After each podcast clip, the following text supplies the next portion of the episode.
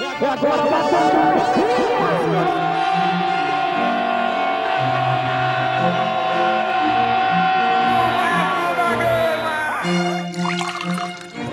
Salve, salve torcedor vascaíno, salve, salve torcedora vascaína.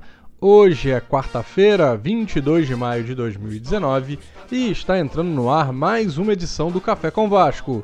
Eu sou Bruno Guedes e estes são os destaques do programa. Gigante da Colina é o sexto pior mandante entre times da Série A em 2019. Jogadores que não foram titulares contra o Havaí empatam com a equipe de juniores.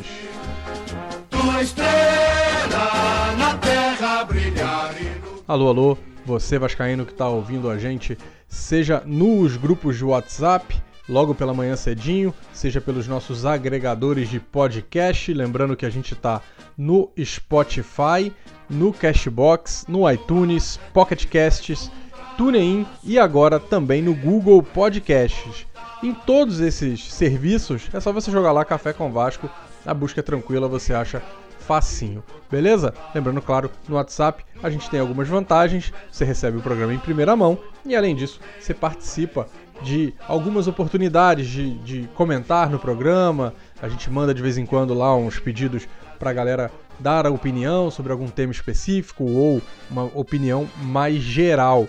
E queria, claro, agradecer a repercussão da edição dessa terça-feira. A gente falou sobre o torcedor vascaíno, sobre o sentimento do torcedor vascaíno e a volta pra gente foi muito legal. Muita gente comentando, muita gente se sentindo representado nessa, nessa fala, nesse, nessa análise de que realmente as coisas estão complicadas pelo lado da colina. É isso aí, a gente está aqui, claro, para falar de Vasco e para falar de todos os aspectos do gigante da colina. No programa de hoje, o destaque vem de um levantamento feito pelo Globoesporte.com sobre o desempenho dos times que disputam a Série A dentro de casa. Dentro de casa, sem a separação de que estádio está sendo utilizado. Então, o desempenho como mandante. O Vasco está nessa lista, obviamente, na 14 colocação o Vasco conseguiu 65% dos pontos nos 16 jogos que fez como mandante. Ou seja, venceu 9 vezes, empatou 4 e perdeu 3. Abaixo do Vasco, a gente tem Botafogo, Ceará, Corinthians, Fluminense e São Paulo. O Vasco tem um empate ali com a Chapecoense. Números preocupantes, né? Números preocupantes, especialmente de quem briga contra o rebaixamento. A gente lembra, inclusive, que se a gente colocar esses 65% dos pontos que o Vasco conquistou no ano jogando em casa, a maioria esmagadora está no Campeonato Carioca. Vasco que não pontuou ainda na Série B, Vasco que fez três jogos na Série A, desculpa, sai para lá a Série B.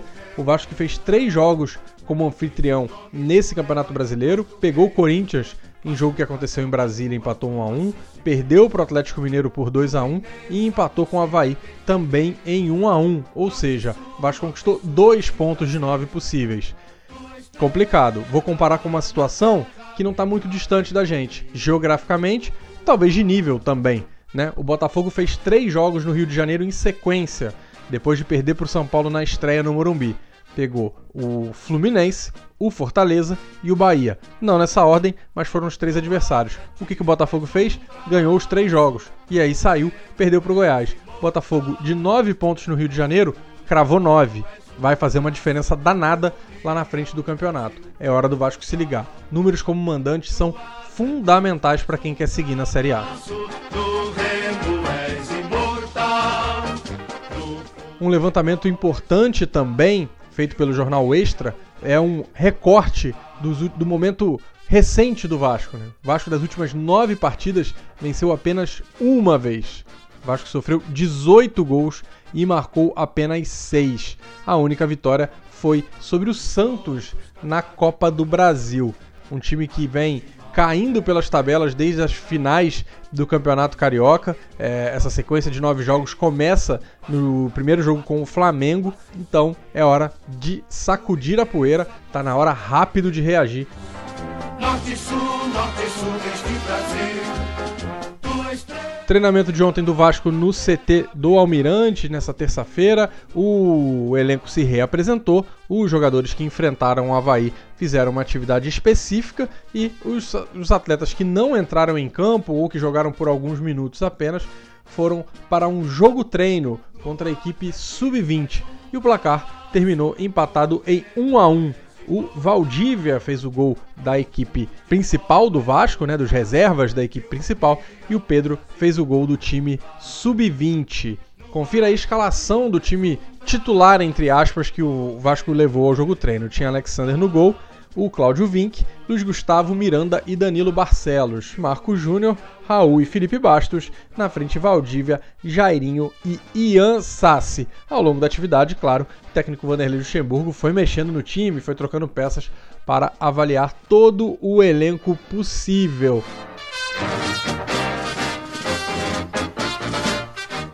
Boletim médico dos jogadores que estão afastados já há um tempo do Vasco, né?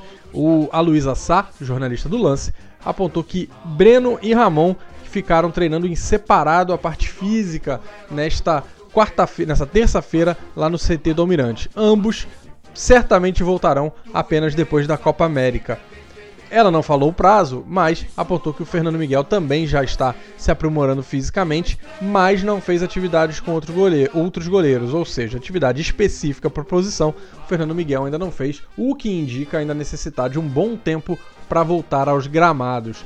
Três nomes que certamente seriam titulares no time em plena forma física, claro. Breno, zagueiro, Ramon, lateral esquerdo e o Fernando Miguel, goleiro, que era o goleiro titular até se contundir para a entrada primeiro do Gabriel Félix, depois do Alexander e por último do Sidão.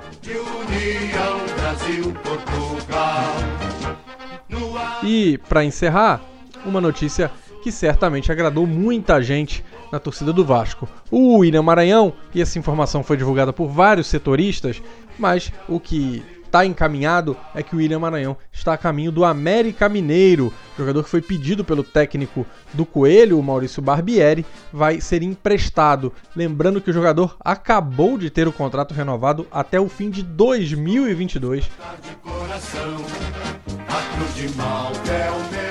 A gente vai ficando por aqui com mais essa edição do Café com Vasco nesta quarta-feira, 22 de maio de 2019. Esse foi o número 61 do nosso programa. Esperamos que você tenha gostado. Um abraço e até amanhã.